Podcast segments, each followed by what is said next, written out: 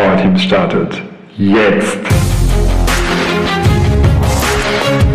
Heute geht es darum, warum die Digital Coffee Corner nicht funktioniert und wie du ansonsten den Teamzusammenhalt im Homeoffice steigern kannst.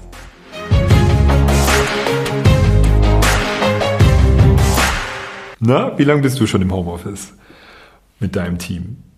Fast ein Jahr jetzt schon, ne? Oder habt ihr euch zwischendurch mal gegönnt, mal wieder im Büro zu sein? Ja, dieser persönliche Kontakt, das ist einfach, ah, ich finde das ja auch viel besser. Ich mag auch die virtuelle Zusammenarbeit und mit Videokonferenzen kann man wirklich schon viel, viel mehr machen, als ich gedacht habe. Doch dieser persönliche Kontakt ist schon schöner. Und wenn wir jetzt mal an Teamzusammenhalt denken, dann gibt es da eine Sache, die so unterschätzt wird und wirklich so viel Kraft hat. Die Kaffeeküche. Diese informellen Gespräche in der Kaffeeküche. Ne? Da steht einer, holt sich einen Kaffee, muss vielleicht dann Milch nachfüllen und es dauert ein bisschen, dann kommt ein nächster rein und dann quatscht man, na, wie war denn dein Wochenende? Oder wie läuft denn das in deinem Projekt? Oder kannst du mir da mal einen Tipp geben? Oder jemand schüttet dem anderen nicht nur Milch in den Kaffee, sondern auch sein Herz aus. Jetzt gehen die tollen Wortspiele schon los. Also in der Kaffeeküche, da passiert was. Da passiert Team. Und das ist jetzt auf einmal weg.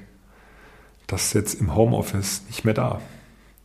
Na, der Normalfall im Büro war, ich kann jederzeit den anderen sehen und ich kann vorbeilaufen und ich kann die Kaffeeküche sehen und irgendjemand äh, gehen und irgendjemanden sehe ich da schon, treffe ich da schon und dann können wir ein bisschen quatschen. Der Normalfall im Homeoffice ist Blackbox, ist ich sehe keinen, ich höre keinen. Ich muss wirklich aktiv werden und jemanden anrufen oder mich irgendwo einwählen, wo dann aber auch jemand anders äh, sich auch einwählen muss, damit wir uns sehen.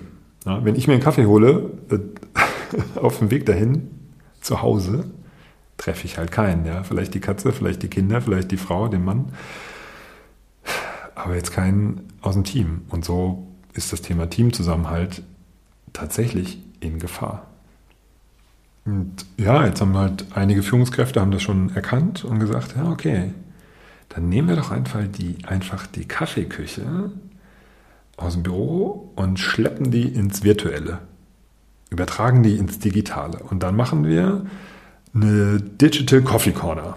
Ja, also hier, ich, Jürgen, bin der Chef und ich mache jetzt mal jeden Mittwoch um halb vier, mache ich meinen MS Teams Raum auf und da kann dann jeder reinkommen. Ich trinke einen Kaffee und wer möchte, kann dazukommen. Gute Idee, doch es hat bei vielen nicht funktioniert. Und warum hat es nicht funktioniert? Naja, entweder kam keiner, weil sie gedacht haben, uh, mit dem Chef, uh, jetzt ein Kaffee. Ah, nee, lieber nicht. Wenn ich was will, dann kann ich ihn ja einfach anrufen. Oder es kamen einfach alle, weil sie gedacht haben, oder ganz viele, weil sie gedacht haben, oh, äh, da sollte ich mal lieber vorbeischauen. Ähm, wer weiß, wer weiß. Es könnte ja dann äh, mir als Nachteil ausgelegt werden, wenn ich nicht komme. Ja. Und dann vielleicht gibt es noch irgendwo so, so dazwischen. Ich habe von vielen Teams gehört, wo genau diese Digital Coffee Corner wieder eingestampft wurde. Das ist ein typischer Fall von gut gemeint, aber nicht gut gemacht. Und warum? Immer wenn wir die Formate, die im Büro, also in Präsenz, wenn wir uns sehen, gut funktionieren, platt übertragen auf das Digitale, auf die virtuelle Zusammenarbeit, dann könnte es sein, dass es nicht funktioniert weil wir eine Sache falsch machen dabei. Wir beachten nicht, was die Erfolg, Erfolgsfaktoren denn wirklich sind im, Digi äh, im Büro. Und was ist das Entscheidende in der Kaffeeküche?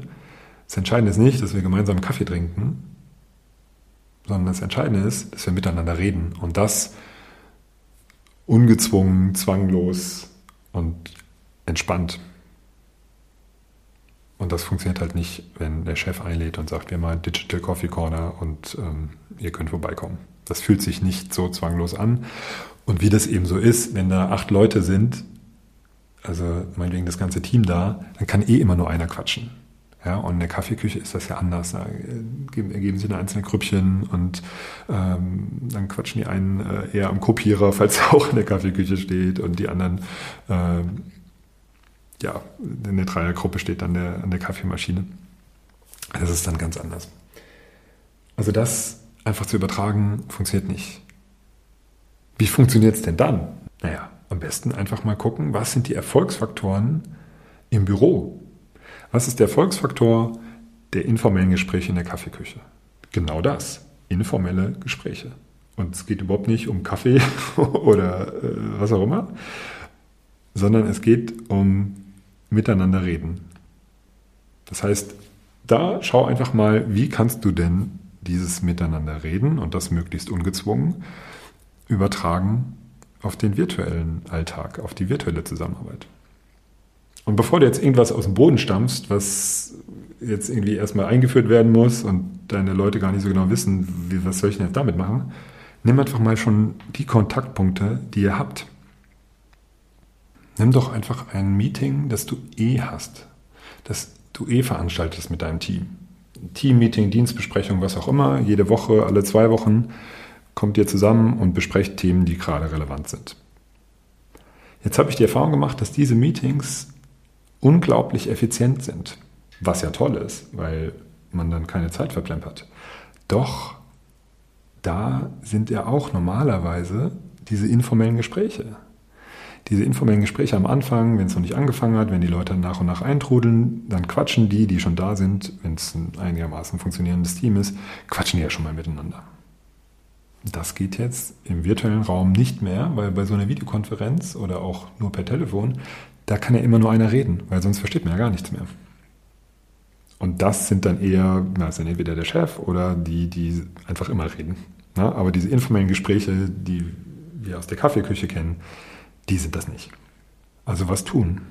Nutzt doch einfach die ersten fünf Minuten, wenn es dann wirklich losgegangen ist, genau dafür, dass diese informellen Gespräche entstehen. Und dafür schickst du die Leute zu zweit, maximal zu dritt, am besten dann möglich zu zweit, zusammen in einen Breakout Room, in einen Kleingruppenraum, wenn deine Videokonferenzsoftware das hergibt. Oder du lässt sie eben fünf Minuten lang zusammen telefonieren. Das kann ja jeder. Und dazu gibst du eine Frage mit. Entweder eine Frage, die zu dem Thema passt, was ihr gleich besprechen werdet, oder eine komplett andere Frage, wie zum Beispiel, was war das Highlight für dich bislang im Homeoffice? Und dann unterhalten sich Leute da fünf Minuten darüber. Ob sie sich jetzt über die Frage unterhalten, über das Thema oder über was ganz anderes, ist erstmal komplett egal. Weil das Entscheidende ist, die Leute sprechen wieder miteinander. Ja, und jetzt kannst du sagen, naja, so richtig zwanglos und ungezwungen ist das ja nicht. Ja, stimmt. Und das ist eben nun mal so, dass in der virtuellen Welt, hast du vielleicht auch schon gemerkt, hier und da wir deutlich direktiver und klarer sein müssen und klare Ansagen machen müssen, und vor allem auch die, die Rahmenbedingungen schaffen müssen, damit sowas eben passieren kann. Weil von alleine passiert das nicht. Und so gibst du eben einfach den Startschuss, wenn das dein Meeting ist, oder den, die, die Initialzündung, damit Menschen in Austausch gehen und sich unterhalten. Und dann nach fünf Minuten kommen sie wieder zurück und du startest dein Meeting dann richtig und offiziell. Und dann wirst du eine Sache merken, schon direkt, auf einmal sind die Leute womöglich offener und auch aktiver. Denn sie haben schon mal gesprochen, sie wurden schon mal gehört, sie wurden schon mal gesehen. Und das ist für uns Menschen als soziale Wesen so wichtig, dass wir uns gesehen und gehören, gehör, oh Gott, dass wir uns gesehen und gehört fühlen. Und wenn wir schon mal den Mund aufgemacht haben, und schon mal was gesagt haben, dann fällt es uns leichter, da dran zu bleiben und nochmal dann im Meeting uns zu beteiligen.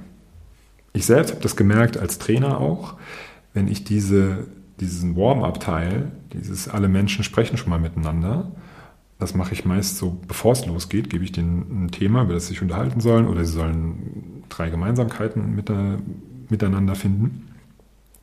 Wenn ich das nicht mache, dann wird das Training anders. Dann gibt es auf einmal Diskussionen über Kleinigkeiten, dann ist die Beteiligung selbst nicht so hoch, als wenn ich es machen würde. Das ist wirklich nur ein kleiner, eine kleine Veränderung, es sind wirklich nur fünf Minuten und das hat, wenn du es wirklich dann auch regelmäßig machst, einen wirklichen Effekt, wirst du es merken. Ich hatte bislang noch keinen Namen für dieses Prinzip. Also, dass Leute erst in Verbindung gehen, bevor das eigentliche Thema losgeht.